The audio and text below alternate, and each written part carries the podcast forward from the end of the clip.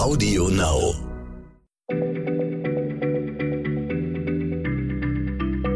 Schneller Schlau, der kurze Wissenspodcast von PM.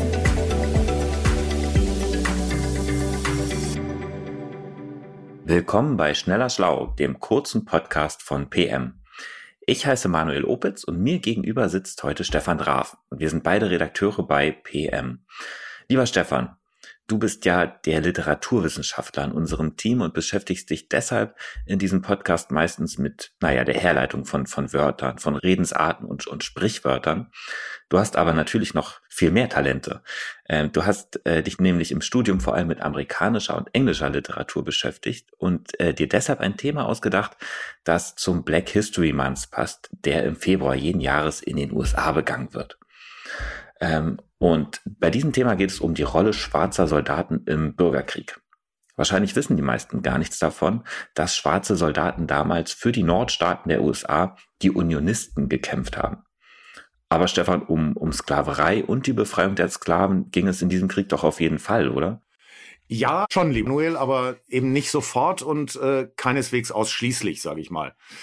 So kurz wie möglich will ich nochmal versuchen zu erklären, wie der Krieg zwischen dem Norden und Süden damals begann. Denn ursprünglich war die Sklaverei in der US-Verfassung von 1787 durchaus geschützt. Ja, also Sklaven galten ja nicht als Menschen, sondern als Güter, die man besitzen konnte.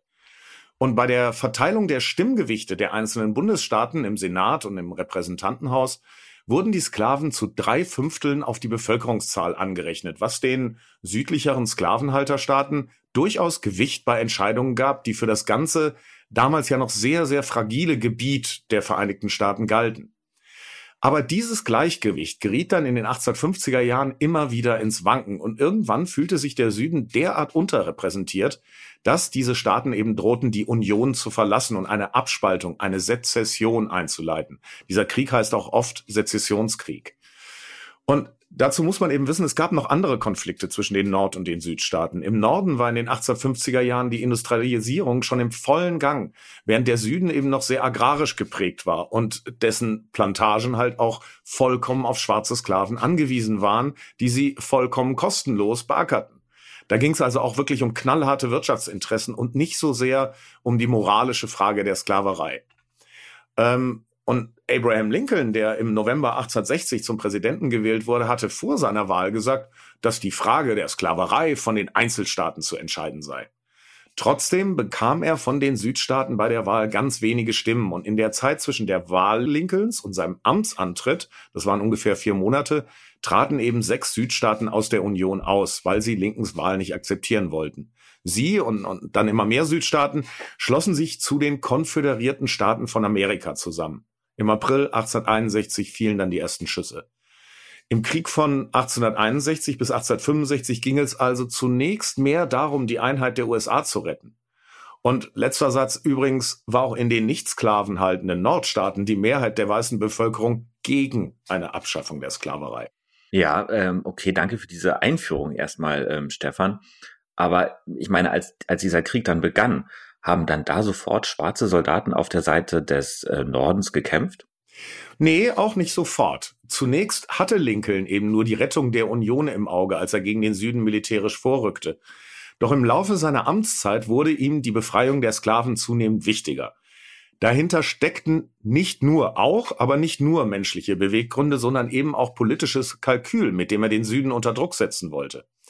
Am 1. Januar 1863, da ging der Krieg schon gut anderthalb Jahre, verkündete Lincoln in der Emancipation Proclamation die Freiheit aller Sklaven, auch in den Staaten, die sich 1861 zur Konföderation zusammengeschlossen hat. Die Sklavenhalter selbst dachten natürlich nicht daran, sich an dieses neue Gesetz zu halten, aber viele Sklaven sahen darin ihre Chance und flohen Richtung Norden. Durch diese immer weiter vordrückenden Unionstruppen wurde eben damals die Massenflucht von 500.000 Schwarzen begünstigt. 500.000. Äh, und ja, die haben dann alle für den Norden gekämpft, oder wie? Insgesamt haben etwa 180.000 schwarze Soldaten für den Norden gekämpft, Manuel. Das ist echt eine enorme Zahl. Aber so richtig zum Zuge kamen die schwarzen Regimenter, denn es gab natürlich auch im Norden keine gemischten Regimenter, So richtig zum Zuge kamen die eben erst, als die Verluste an den Kriegsfronten immer höher wurden, gleichzeitig die Zahl der Deserteure stieg und die der Freiwilligen abnahm. Ja, die brauchten dann plötzlich schwarze Soldaten. Die Schwarzen waren natürlich völlig unerfahren im Umgang mit Waffen, aber die ehemaligen Sklaven kämpften eben für ihre Freiheit und ihre äh, Kampfmoral übertraf daher oft die vieler weißer Unionssoldaten. Die Aufstiegschancen der schwarzen Soldaten in höhere Ränge waren allerdings deutlich geringer als die ihrer weißen Kameraden. Diskriminierung war ebenfalls an der Tagesordnung. Rassismus war bei den Weißen, egal ob aus dem Norden oder im Süden, eben noch sehr verbreitet. Viele von denen haben schon die Bewaffnung von Schwarzen mit großer Sorge gesehen. Der Weg auf die Militärakademien blieb ihnen ebenfalls verwehrt. Nicht verwehrt blieb ihnen immerhin die Auszeichnung mit Tapferkeitsmedaillen. Am Ende des Krieges waren 68.000 und damit ein Drittel der schwarzen Soldaten gefallen in diesem Krieg. Ähm, wo du gerade von, von Tapferkeit sprichst, gab es denn auch schwarze Kriegshelden, von, von denen man also bis heute spricht? Ja, also eine, eine wirklich tolle Geschichte ist die von Robert Smalls, einem 23-jährigen Mann, dem es wahrhaftig gelang, mit sieben Gefährten einen Raddampfer zu stehlen und ihn aus der von den Südstaaten Truppen kontrollierten Bucht von Charleston, äh, South Carolina, zu den Nordtruppen zu steuern die weißen Truppen haben überhaupt keinen Verdacht geschöpft, weil dass ein Schwarzer so ein Boot befehligen und steuern konnte, das war in ihrer Weltsicht überhaupt nicht vorhanden. Ja, also das, das haben die nicht für möglich gehalten. Der Smalls hat das eben geschafft. Er ist durch diese Südstaatenblockade durchgefahren und übergab diesen Dampfer dann den Unionisten und verschaffte ihnen so einen wirklich großen militärischen Vorteil. Denn an Bord fanden sich nicht nur die geheimen Codes der konföderierten Armee, sondern auch Lagepläne der Seeminen, die der Süden vor dieser so wichtigen Bucht gelegt hatte. Und weil der Norden das jetzt kannte, konnten die Nordarmeen, sage ich mal, äh, diese strategisch so wichtige Bucht einnehmen und bis zum Ende des Krieges halten. Und dafür wurde Smalls auch im Weißen Norden gefeiert und 1874 sogar ins Repräsentantenhaus gewählt. Wow, das ist wirklich eine tolle Heldengeschichte, Stefan. Ähm, ich habe noch eine letzte Frage zu einem Helden, und zwar diesmal zu einem literarischen. Hast du mal den äh, berühmten Anti-Sklaverei-Roman Onkel Toms Hütte gelesen?